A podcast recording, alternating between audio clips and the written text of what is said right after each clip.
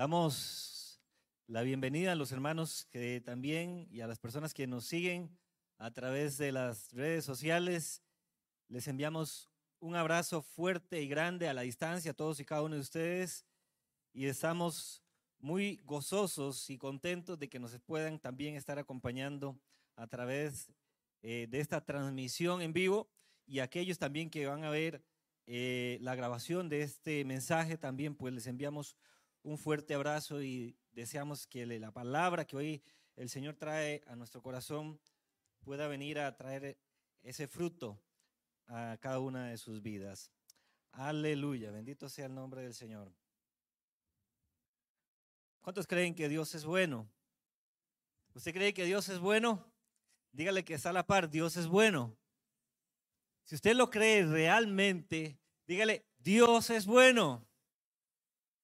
Si todos y cada uno de nosotros estamos aquí en esta mañana es porque Dios es bueno, ha sido bueno con todos y cada uno de nosotros. Su misericordia, su gracia, su amor ah, nos ha alcanzado, hermanos, y esa es la única razón por la cual hoy usted y yo estamos en este lugar. Porque si no fuera por eso, si no fuera porque el Señor día a día extiende su gracia, extiende su misericordia, si no es, hermanos, porque las misericordias de Dios son nuevas cada mañana, usted y yo nos estaríamos en esta mañana, en este lugar, en este, en este templo, ah, recibiendo y adorando al Señor. Amén. Amén. Gloria al Señor. Quiero invitarle, hermanos y hermanas, a que puedan acompañarme en esta mañana a compartir la porción de la palabra que está ya en Romanos capítulo 10 y versículo 8 y 9.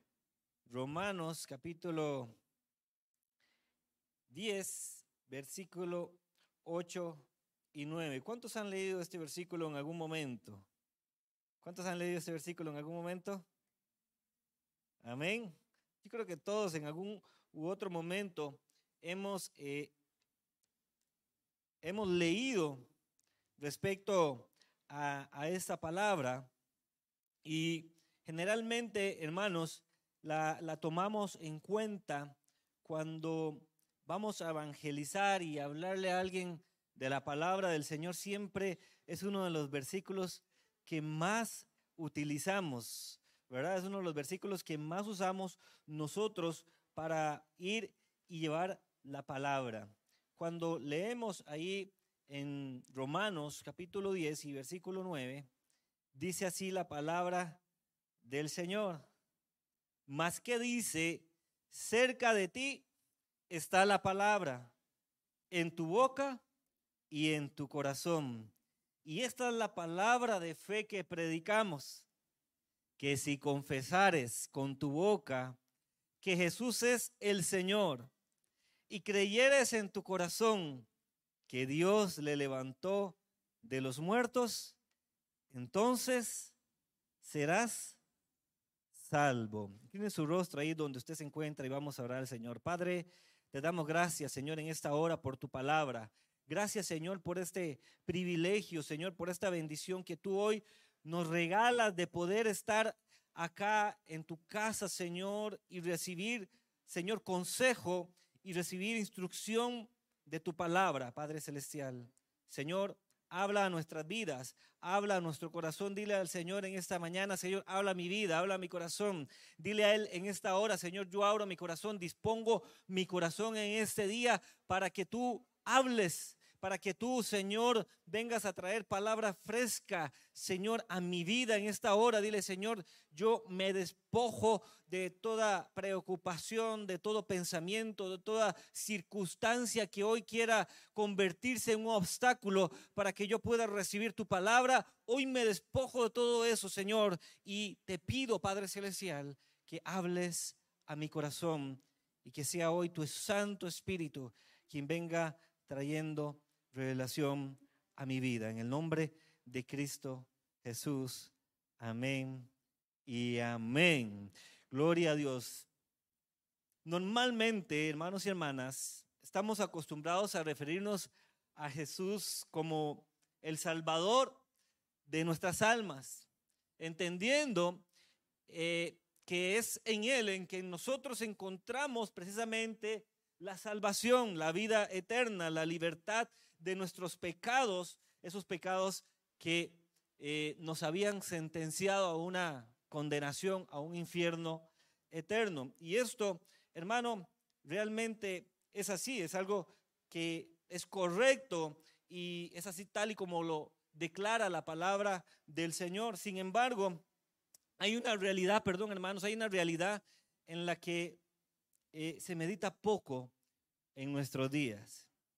Este versículo que acabamos de leer se ha convertido, estos dos versículos que acabamos de leer, se han convertido en uno de los mejores aliados eh, para llevar el Evangelio, para predicar a otros el Evangelio, pero también, hermanos, se ha convertido también en aliado de muchos para venir y de cierta forma escudarse ante este, estos dos versículos que nos habla la palabra y quizás vivir una vida, amados hermanos, no al 100% y de acuerdo a lo que el Señor nos, nos demanda que vivamos. Eh, cuando hablamos de estos versículos, ah, muchas personas hacen referencia a la famosa oración de fe. Todos y cada uno de nosotros en algún momento eh, ha escuchado cuando se habla acerca de la oración de fe, esa oración que todos y cada uno de nosotros en algún momento de nuestras vidas hicimos cuando decidimos entregar nuestra vida al Señor. Amén. Y muchos pudieran decir en esta mañana, bueno, de acuerdo a lo que esta palabra declara, conforme a lo que esta palabra nos enseña, basta solamente con confesar con mi boca que el Señor es mi Salvador y eso es suficiente y es lo único al final que me va a garantizar 100% la salvación. Si bien es cierto, hermanos, la palabra del Señor nos manda a con nuestra boca confesar a Jesús como nuestro Señor y Salvador, no es el único requisito, hermanos, para que usted y yo podamos garantizar nuestra salvación. Porque alguien pudiera decir, bueno, hago la oración y a partir de ahí, yo sé que haga lo que haga, pase lo que pase, yo ya soy salvo. Y cuando vamos a las escrituras y escudriñamos la palabra del Señor, nos damos cuenta que no basta solamente con abrir nuestra boca y declarar estas palabras, sino que hay algo más allá que el Señor nos demanda y que el Señor nos pide. Amén.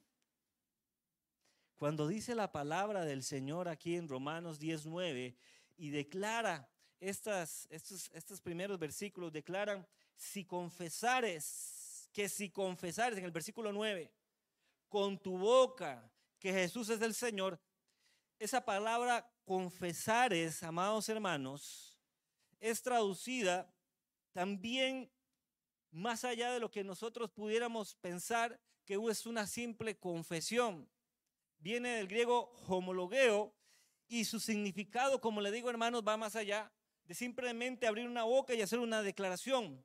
Esa palabra confesar es implica, hermanos y hermanas, un compromiso a vivir conforme a la voluntad y a los propósitos de Dios para nuestra vida. Amén.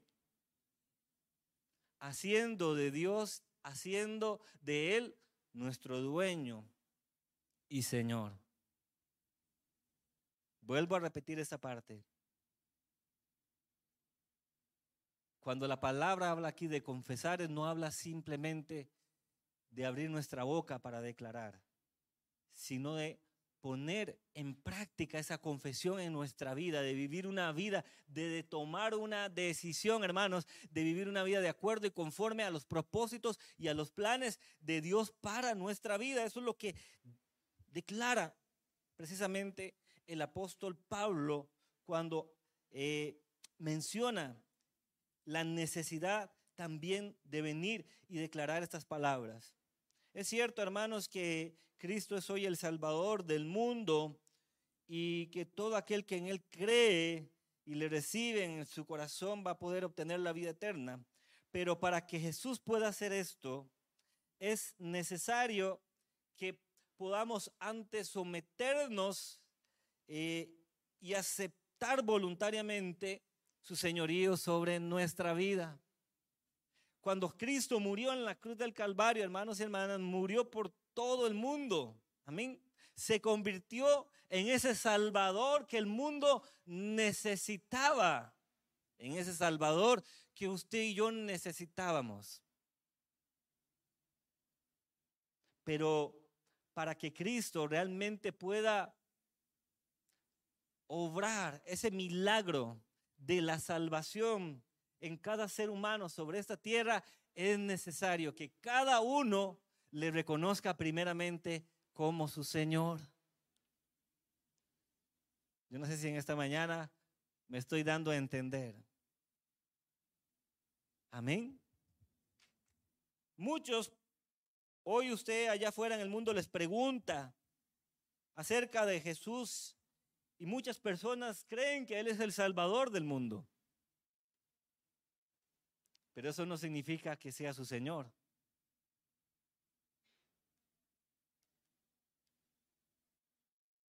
Es muy común, hermanos, que siempre utilicemos los términos Señor y Salvador eh, de manera conjunta. Sin embargo, ambas tienen significados muy diferentes. Cuando la palabra del Señor nos habla, y dice ahí en el versículo 9, que si confesares con tu boca que Jesús es el Señor, el término utilizado, hermanos, para traducir Señor es curios. ¿Y sabe cómo se traduce esa palabra también? Se traduce como supremo en autoridad. Amén.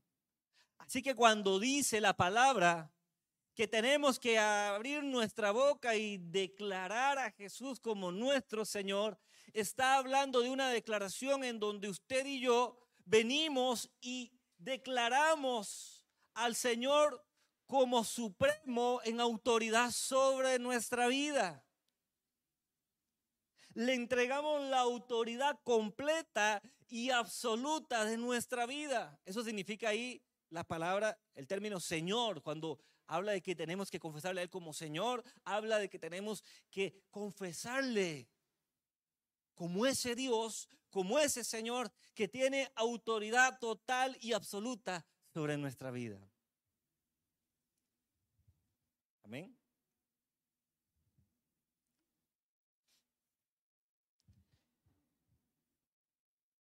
Yo le pregunto en esta mañana a usted y a todos aquellos que nos siguen a través de las redes,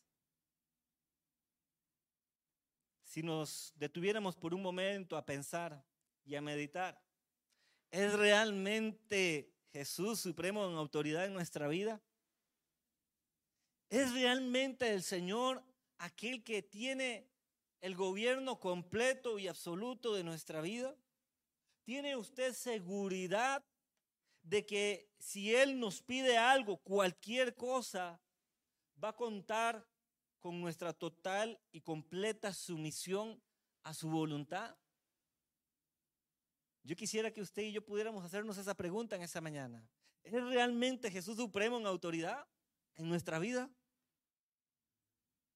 ¿Será que si Él en este momento nos pidiera cualquier cosa que fuera, que hiciéramos, nos someteríamos a esa suprema autoridad?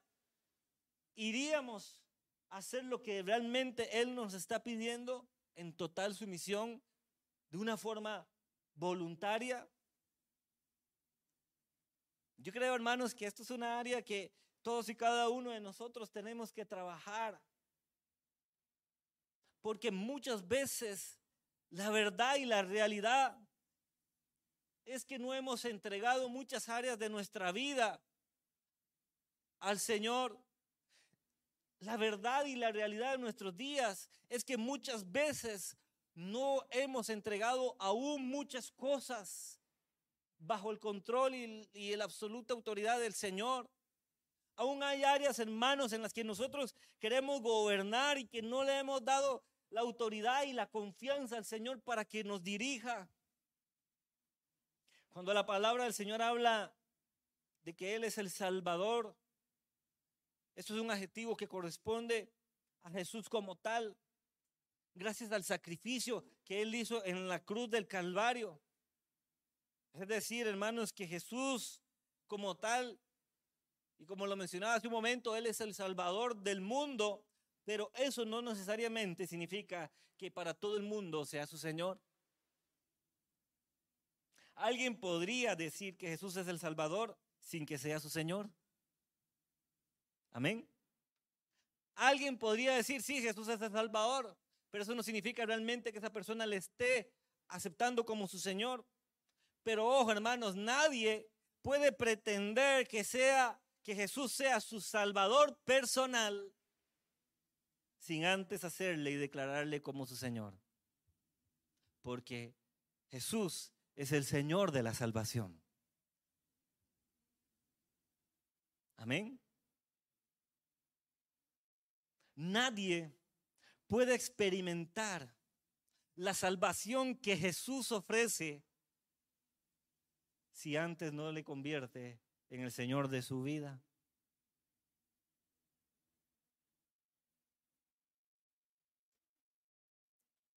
El considerar, hermanos, que solamente creer en Jesús o confesar a Jesús como nuestro Salvador nos garantiza automáticamente la salvación es religiosidad. Porque no basta solamente con abrir nuestra boca. No basta solamente, hermanos, con congregarnos fielmente, con ofrendar, con diezmar. No basta solamente con eso. Dios nos demanda y nos pide que realmente le permitamos a Él ser aquel que gobierna nuestra vida por completo.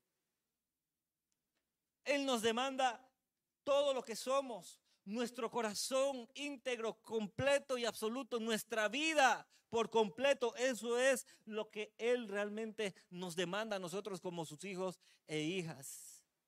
Ahora bien, ¿qué significa hacer de Jesús realmente el Señor de nuestras vidas? Vamos a compartir algunos versículos que nos hablan precisamente qué significa realmente hacer de Jesús el Señor de nuestra vida. Y para eso quiero que vayamos a Malaquías capítulo 1 y versículo 6. Malaquías capítulo 1 y versículo 6. Aleluya.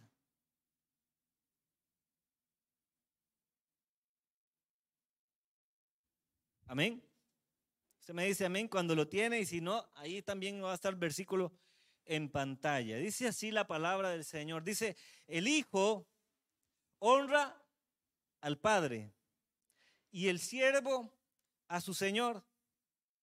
Aquí está hablando el Señor al pueblo de Israel. Amén.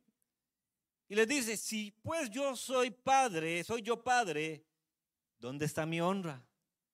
Y si soy Señor, ¿dónde está mi temor? Dice Jehová de los ejércitos, a vosotros, oh sacerdotes, que menospreciáis mi nombre. Y decís, ¿en qué hemos menospreciado tu nombre? En que ofrecéis sobre mi altar pan inmundo. Y dijisteis, ¿en qué te hemos deshonrado?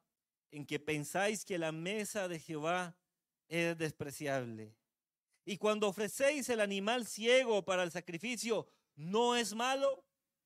Asimismo, cuando ofrecéis el cojo o el enfermo, ¿no es malo?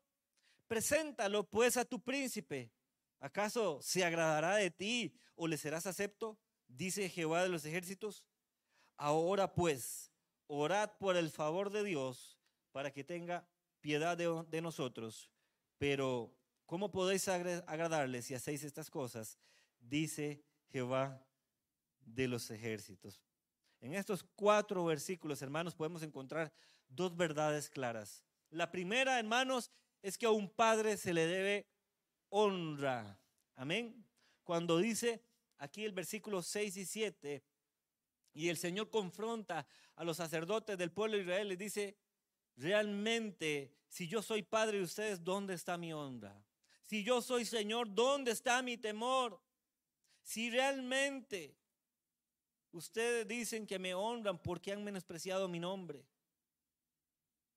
¿Por qué han menospreciado mi nombre? Y algunos decían, bueno, Señor, ¿y en qué hemos menospreciado tu nombre? ¿En qué hemos ofrecido pan inmundo? ¿En qué han ofrecido pan inmundo? En mi altar.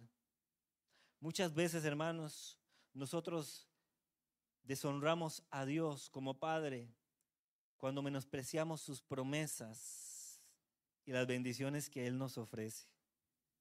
deshonramos a nuestro Dios como nuestro Padre, hermanos, cuando preferimos los deleites del mundo, los goces del mundo, antes que los deleites y los goces que Él nos ofrece. Deshonramos a Dios cuando menospreciamos las bendiciones que Él está dispuesto a darnos. Muchas veces, hermanos, preferimos los goces de este mundo antes que los de Dios.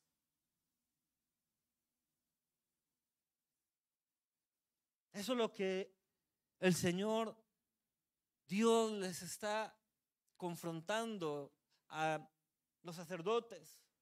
Ustedes han menospreciado mi nombre.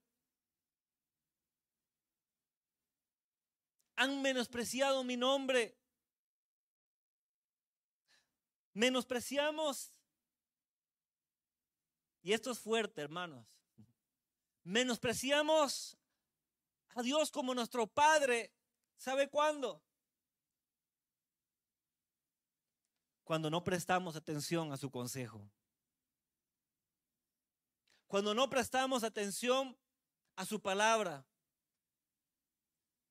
Cuando escuchamos su consejo y nos entra por un oído y nos sale por el otro. Si trajéramos esta realidad al mundo, a, lo terrenal, a lo humano, hermanos, póngase usted en lugar de un padre, los que son padres en esta hora, y madres. Tenemos nuestros hijos, ¿Y no es acaso que como padres y madres que somos, no deseamos siempre lo mejor para ellos? ¿Verdad que sí? Anhelamos lo mejor de lo mejor para ellos, que les vaya lo mejor que puedan en sus vidas. Siempre anhelamos los mejores éxitos, los mayores eh, eh, éxitos para la vida de nuestros hijos. Y durante nuestra experiencia como padres, hay épocas y hay momentos en los que a veces tenemos que acercarnos a nuestros hijos y darles consejo, ¿verdad que sí? ¿Verdad que sí? Momentos en los que quizás vemos que nuestros hijos no van por un camino correcto, que no están tomando las mejores decisiones en sus vidas y nos acercamos a ellos y les ofrecemos el consejo como padres que somos. Y nuestro deseo y anhelo es que pongan oído y pongan atención a ese consejo, ¿verdad que sí? Pero cuando no lo hacen, nos sentimos deshonrados como padres. Es igual y es exactamente la misma situación, hermanos porque a veces queremos reconocer a Jesús como nuestro Señor, a Dios como nuestro Padre, pero no estamos honrándole como Él nos demanda que le honremos.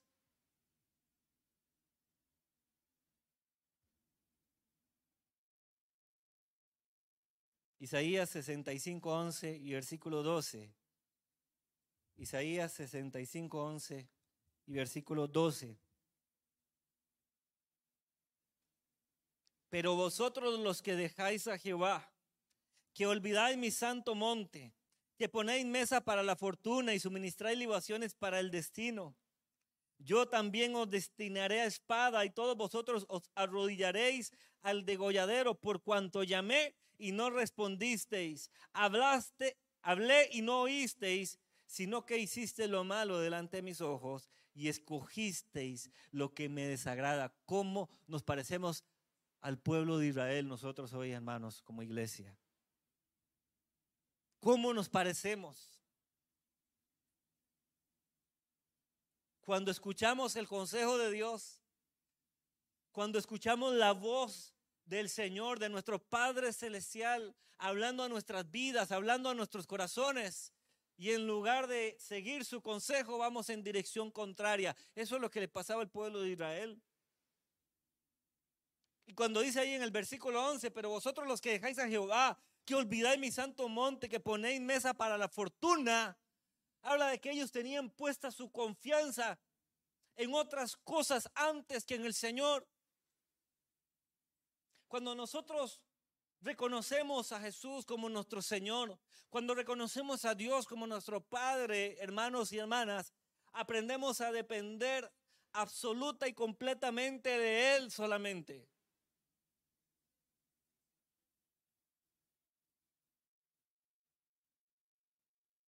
Pero hay muchos amados hermanos que andan buscando el consejo en otros lugares diferentes antes que en Dios.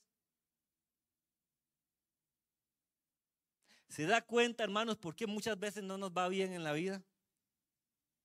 Porque andamos buscando donde no deberíamos buscar. Porque muchas veces vamos a buscar donde no hay sabiduría.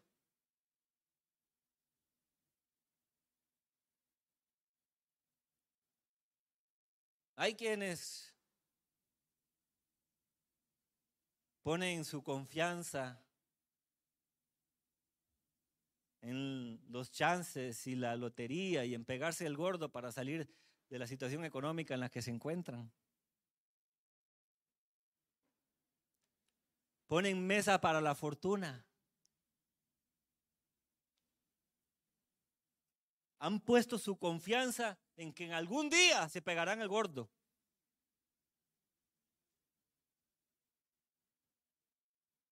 El premio mayor. Ay, hermanos. Si no quiere decir amén, por lo menos diga ay. Ay.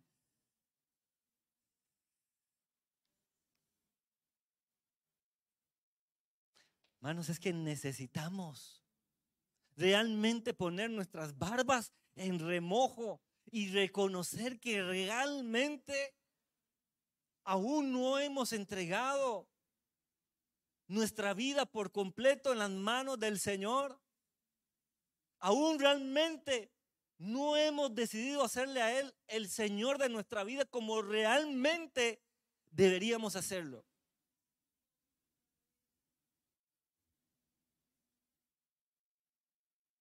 Una y otra vez. Tomamos decisiones, hermanos, que no son agradables ante los ojos del Señor. Hoy en día miramos a muchos hijos siendo malagradecidos con Dios. Sin embargo, para aquellos que deciden no menospreciar las bendiciones, las promesas y el consejo que está aquí en la palabra de Él para nosotros, hermano, tienen garantizada la bendición también. Para aquellos que deciden habitar bajo su abrigo, bajo su sombra, hay promesas y hay bendiciones maravillosas que están preparadas. Volviendo a Malaquías, en el versículo 8, dice en Malaquías 1.8, y cuando ofrecéis el animal ciego para el sacrificio, ¿no es malo? Asimismo, cuando ofrecéis el cojo o el enfermo, ¿no es malo?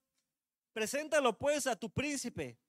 ¿Acaso se agradará de ti o le serás acepto? Dice Jehová de los ejércitos. La segunda cosa que podemos ver aquí en esta porción de la palabra, hermanos, es que también ofendemos a Dios como nuestro Señor cuando damos mejores cosas para el mundo que para Él.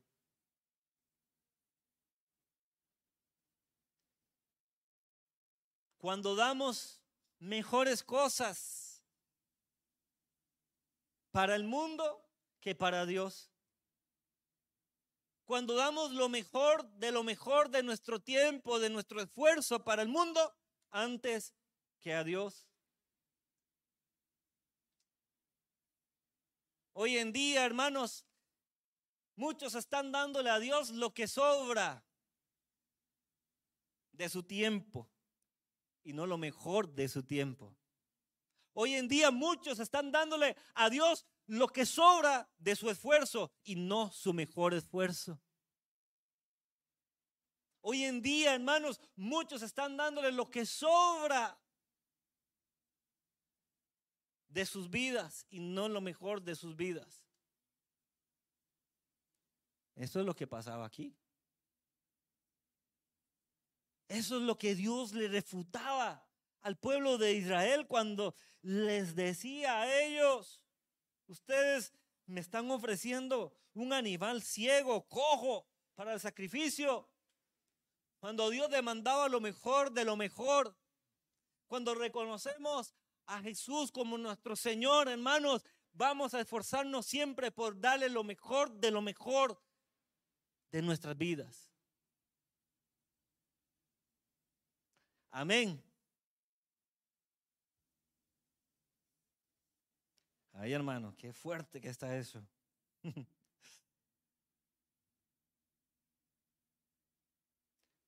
Hermanos, es que cuando hablamos de darle a Jesús el señorío en nuestras vidas, estamos hablando de algo de lo que depende nuestra salvación. Nuestra salvación depende de la medida en la que nosotros, como sus hijos, le podamos de verdad entregar ese señorío de nuestras vidas a Él.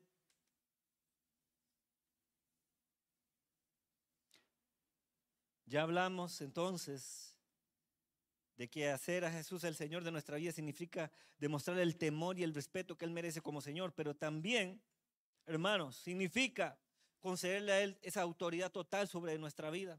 El apóstol Pablo hablaba acerca de eso allá en Gálatas 2.20, cuando decía, con Cristo estoy juntamente crucificado y ya no vivo yo, mas vive Cristo en mí.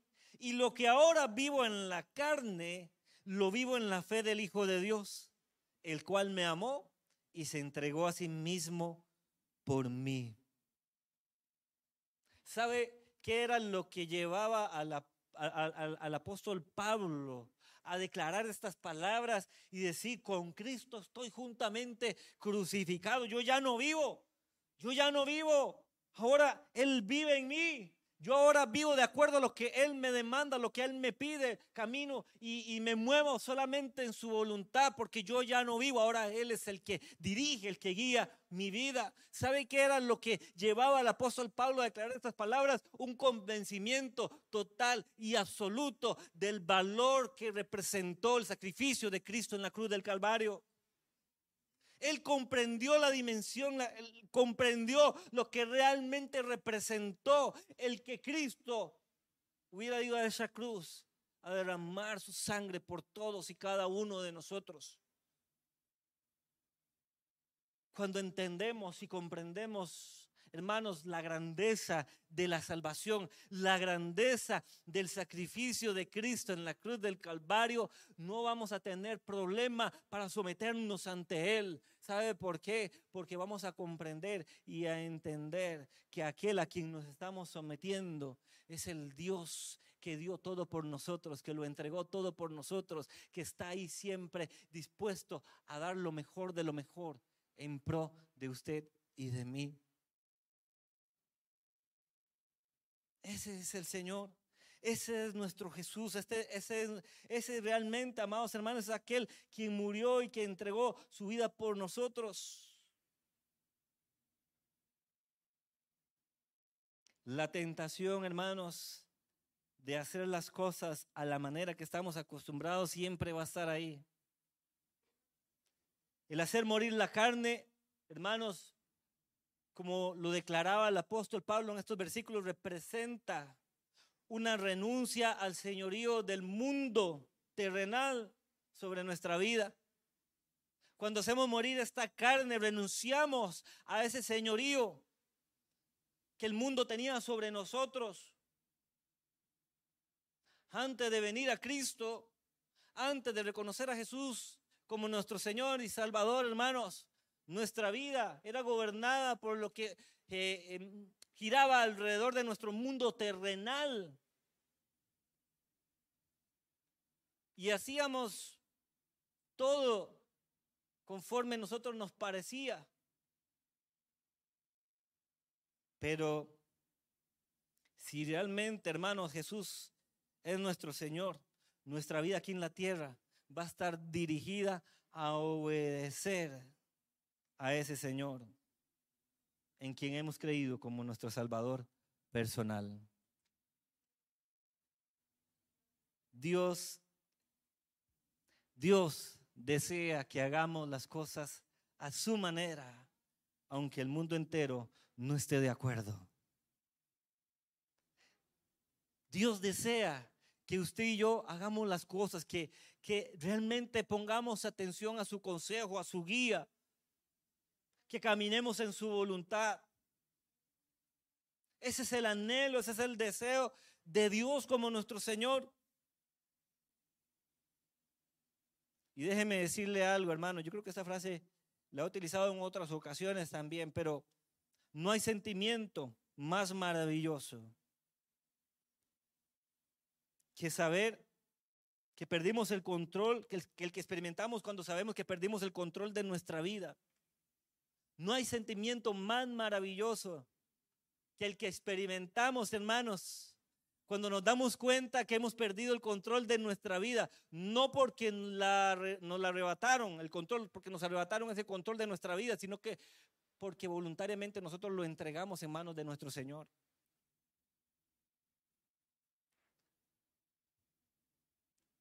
Hay caminos que al hombre le parecen rectos, dice la palabra, pero su fin es camino de muerte.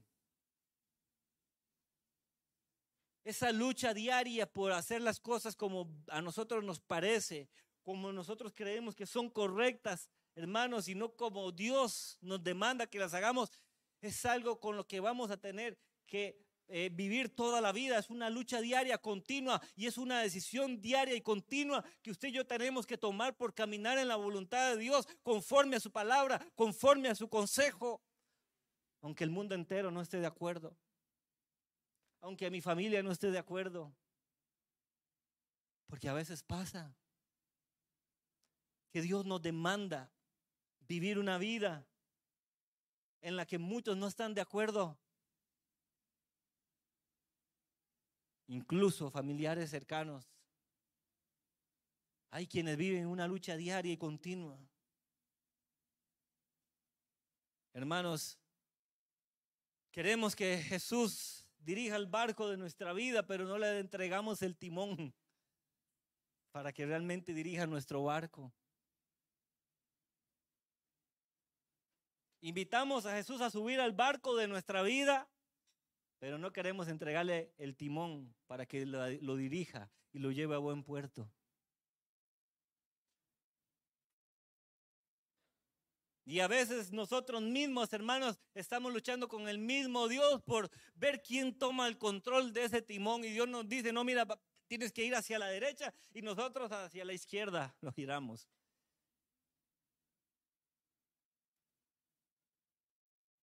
¿Se da cuenta, hermanos, por qué nuevamente muchas veces ocurren situaciones en medio de nuestras vidas que no son las que esperábamos, que no son las que anhelábamos, que no eran situaciones, estoy seguro que no eran las mejores que Dios esperaba para nosotros, porque no queremos soltar el timón, aún lo tenemos agarrado y a veces por tiempo le damos el control a Dios, pero por otros tiempos, hermanos, lo tenemos sostenido y no queremos que Él sea el que realmente dirija y peleamos con Dios y discutimos con Dios y nos volvemos tercos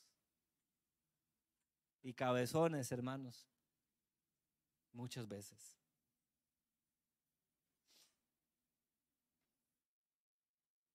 Si confiamos en el Señor, hermano, le vamos a entregar la completa dirección de nuestra vida y Él se va a encargar de llevarnos a buen puerto siempre. Número tres, hacer del Señor, de Jesús nuestro Señor, significa entregarle completa dedicación de nuestra vida a su servicio y a sus propósitos. Nadie puede llamar a otro su Señor si antes no, le, no se considera siervo suyo. Amén. Nadie puede llamar a otro su Señor si antes no se considera siervo suyo. Amén. Porque el siervo sirve a su Señor.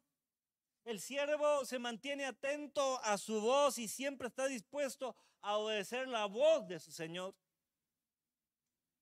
Y vemos un ejemplo cuando Dios llama al profeta Samuel en 1 Samuel capítulo 3 y versículo 10.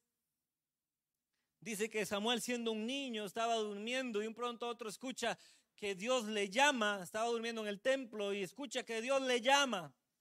Y dice así la palabra en el versículo 10, 1 Samuel 3:10. Y vino Jehová y se paró y llamó como las otras veces, Samuel, Samuel, ya lo había llamado otras veces. Lo vuelve a llamar y le dice, Samuel, Samuel. ¿Y, qué, ¿Y cuál fue la respuesta de Samuel? Dice ahí. Entonces, dice Samuel, le dijo, habla, porque tu siervo oye. Habla porque tu siervo oye. ¿Sabe qué puedo encontrar yo acá, hermano y hermana?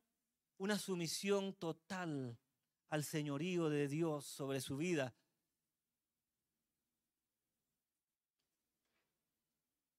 Samuel estaba reconociendo el señorío de Dios sobre él. Por eso cuando Dios le llama, él corre y le dice, habla, que tu siervo, oye, escucha. El siervo, hermanos, es siervo a tiempo completo. Día y noche se mantiene atento a lo que su Señor desea. Avanza, camina, se mueve conforme a la voluntad de su Señor. Decide conforme a la voluntad de su Señor. Cuando realmente entendemos, hermanos, y comprendemos la grandeza del amor de Dios para con todos y cada uno de nosotros. Esa conciencia de esa grandeza, de su amor, nos va a llevar a servirle a Él, a someternos, a de alguna forma demostrar nuestro agradecimiento a Él por lo que ha hecho, por lo que entregó por todos y cada uno de nosotros. El siervo siempre tiene como prioridad atender la voz de su Señor. Y escuche esto, todo lo que hace es inspirado por su deseo de agradarle. Cuando usted tiene a Jesús como Señor, todo lo que usted haga, todo, hermano, en absoluto, en su vida, se va, lo va a hacer usted, amados hermanos, con ese deseo siempre de agradarle a Él. Todo lo que usted haga, usted lo va a hacer con el único objetivo de agradar a su Señor. Y número cuatro, hermanos, el hacer de Jesús nuestro Señor significa otorgarle completa disposición de todo lo que somos y de todo lo que poseemos. El siervo ya no es dueño de su vida, hermano. Todo lo que tiene, todo lo que posee, le pertenece a su Señor. Su vida, sus anhelos, sus metas, sus propósitos, ahora son de Dios. Y él mismo, el siervo, lo ha entregado en las manos de su Señor. Cuando realmente Jesús es el Señor de nuestra vida, reconocemos que todo lo que tenemos ya no nos pertenece, sino que le pertenece a Él. Nuestro trabajo, nuestra familia, nuestros bienes, nuestros dones, el ministerio que Dios nos ha dado, todo le pertenece a Él.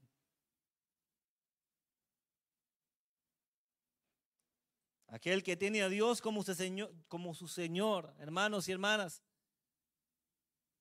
y le ha entregado por completo todo lo que tiene, ya no va a tener que preocuparse más nunca de nada. Y eso lo declaró Jesús allá en Mateo capítulo 6 y versículo 31. Cuando él dijo, no os afanéis pues diciendo, ¿qué comeremos o qué beberemos o qué vestiremos? Porque los gentiles buscan todas estas cosas, pero vuestro Padre Celestial sabe que tenéis necesidad de todas estas cosas. Mas buscad primeramente el reino de Dios y su justicia, y todas estas cosas os serán añadidas. Cuando usted somete su vida bajo el señorío, bajo la autoridad total y absoluta de Dios como su Señor, usted ya nunca más va a tener que preocuparse por qué va a comer, por qué va a vestir, por qué va a pasar, por qué no va a pasar, porque ahora mismo Dios, el Dios todopoderoso, el Dios omnipotente, el creador del cielo y la tierra, del universo y de todo lo que existe, gobierna sobre su vida y tiene cuidado de usted y mi hermanos. ¿Cuántas preocupaciones? Nos ahorraríamos si realmente le permitiéramos al Señor ser ese supremo en autoridad en nuestra vida. ¿Cuántas preocupaciones, hermanos, nos ahorraríamos si realmente reconociéramos todos los días esa soberanía de Dios sobre cada uno de nosotros? Entendiendo y comprendiendo y confiando también que Él tiene cuidado de cada detalle alrededor de nuestra vida.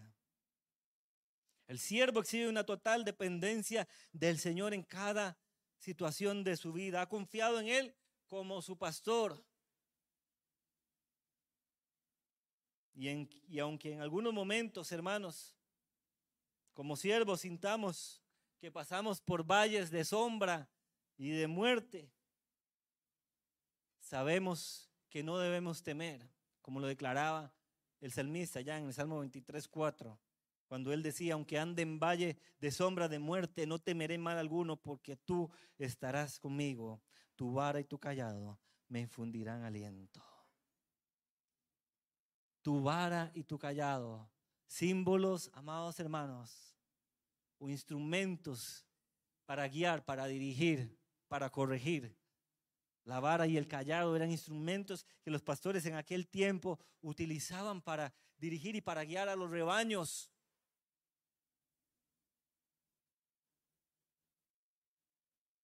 Cuando realmente le permitimos a Dios ser ese pastor, como lo declaraba el salmista en el Salmo 23, Jehová es mi pastor, nada me faltará. Estamos reconociendo entonces ese señorío de Él sobre nuestra vida. Es tiempo, hermanos, entonces de meditar, de detenernos y preguntarnos, ¿realmente Jesús el Señor de nuestra vida? ¿Gobierna Él por completo nuestro caminar? ¿Le hemos entregado el control total de nuestra vida? ¿O aún insistimos nosotros en hacer las cosas a nuestra manera? Y, apoyarnos en nuestras propias eh, decisiones, en nuestra propia prudencia, en nuestra propia sabiduría. Si no es así, hermanos, necesitamos volvernos a Él de todo corazón y entregarle de una vez por todas la dirección completa de todo lo que somos y de todo lo que tenemos. Jesús dijo, venid a mí aquellos que están cansados y atribulados, que yo os haré descansar, porque mi yugo es fácil y ligera mi carga. Cuando usted y yo voluntariamente decidimos someternos bajo el yugo del Señor y decidimos entregar la dirección por completa de nuestra vida, entonces hallaremos descanso para nuestra alma. Yo le invito a que se ponga sobre sus pies en esta mañana. Voy a pedirle tal vez a Israel con el teclado solamente y le voy a invitar, hermano y hermana, y aquellos que nos siguen igual a través de las redes sociales, que se queden por un momento ahí. Dios nos está llamando a que realmente le reconozcamos como ese Señor, amados hermanos y hermanas. Yo no sé cuál es la situación o la condición de su vida en este momento y si han habido situaciones en medio de su vida que hoy usted pueda reconocer que quizás usted no le ha dado y no le ha entregado al Señor esa autoridad para que le guíe Quizás, hermanos, hay muchos de nosotros que hoy están, estamos pasando momentos difíciles, que estamos pasando quizás situaciones complicadas, no porque Dios así lo quiera, sino porque nosotros mismos hemos sido desobedientes y realmente no hemos hecho de Jesús ese supremo en autoridad sobre nuestras vidas. Quizás si hoy volvieras a mirar hacia atrás en tu vida, quizás dirías, Señor, no te he entregado realmente la dirección y el control de mi vida, de mi familia, de mi matrimonio, de mis hijos. He caminado quizás confiando en mi parecer, en lo que yo he creído que es correcto, pero me ha ido mal, Señor. A ti que hoy quizás puedas reconocer esto en esta mañana, es a quien Dios te está hablando.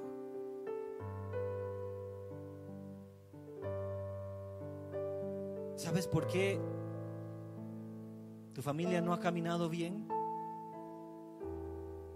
¿Sabes por qué tu hogar no ha caminado de la mejor manera? ¿Sabes por qué tu matrimonio no va bien? ¿Sabes por qué tu vida no va bien? Es porque no le has entregado por completo la dirección y el control de lo que eres al Señor.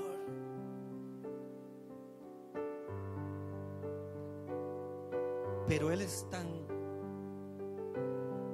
misericordioso y su amor es tan grande, hermanos y hermanas, que hoy nos tiene aquí en esta mañana escuchando este consejo hablando a su pueblo y diciéndole es necesario que me reconozca de una vez por todas como el Señor de tu vida. Déjame, déjame guiar tus pasos, déjame guiar tu familia, déjame que yo sea quien gobierne en tus hijos, en tu matrimonio. Entrégame por completo el timón de tu vida, de tu barco. Si hoy hay alguien en este lugar que quiere tomar esa decisión y si yo he reconocido al Señor como mi Salvador, pero realmente hoy entiendo y comprendo que no le he reconocido como mi Señor. Yo le invito a que en esta hora pueda pasar acá al frente en un acto de obediencia y como un símbolo de su sumisión ante el Señor, pueda acercarse aquí al altar y decirle, Señor, sabes que aquí estoy, aquí estoy delante de ti. Y reconozco, Señor, reconozco que no me ha ido bien en la vida, que no me ha ido bien en mi familia, en mi hogar, en mi matrimonio, porque he sido terco, he, querido confiar solamente en mi manera de ver las cosas, de pensar, en las maneras que yo creo que son correctas y he dejado de lado tu consejo, Señor. Esto es una decisión, iglesia. Mujer, varón, joven, hoy Dios te está llamando a reconocerle con tu vida, entregarle el completo señorío de lo que eres a Él. Dile, Señor, aquí estoy. Aleluya. Aleluya. Señor, gracias.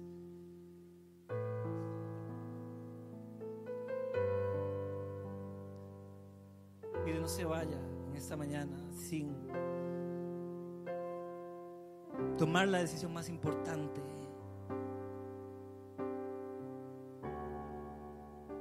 ¿Sabes algo? Él no ha querido eso para tu matrimonio, para, para tu hogar, para tus hijos. No ha querido esa situación laboral que tú estás viviendo, Él no la ha querido. Ese momento difícil que estás viviendo en tu familia, con, con tus familiares, no ha sido el plan y no ha sido el propósito de Dios.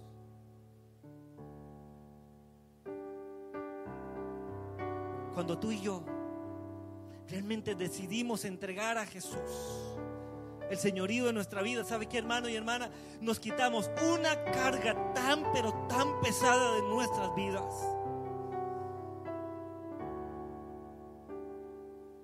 Cuando decidimos realmente venir a Él y confiar en su consejo, en su soberanía y en su gracia y su amor para con nosotros, nos quitamos una carga tan, pero tan pesada. Y es ahí entonces donde encontramos ese descanso en sus manos. Gracias Señor, Padre Celestial. Señor, yo te doy gracias, Señor, por esta mujer, Señor, quien hoy ha decidido, Señor, venir aquí delante de tu presencia. Y ha reconocido, Señor, con humildad su necesidad, Señor. Padre, de ti. Señor, toma toda carga, Señor, toda situación en la vida de ella, Señor, en esta hora. Sé tú ese Señor en medio de su vida.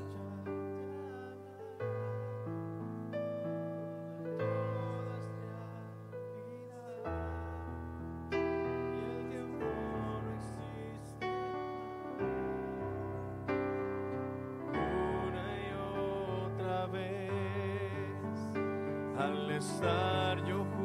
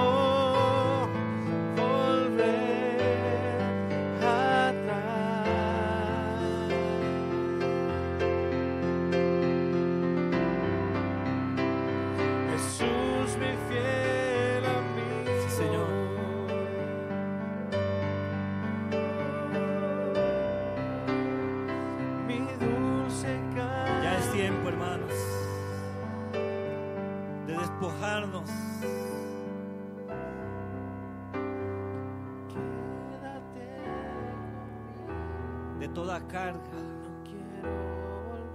y entregarlas en las manos del Señor.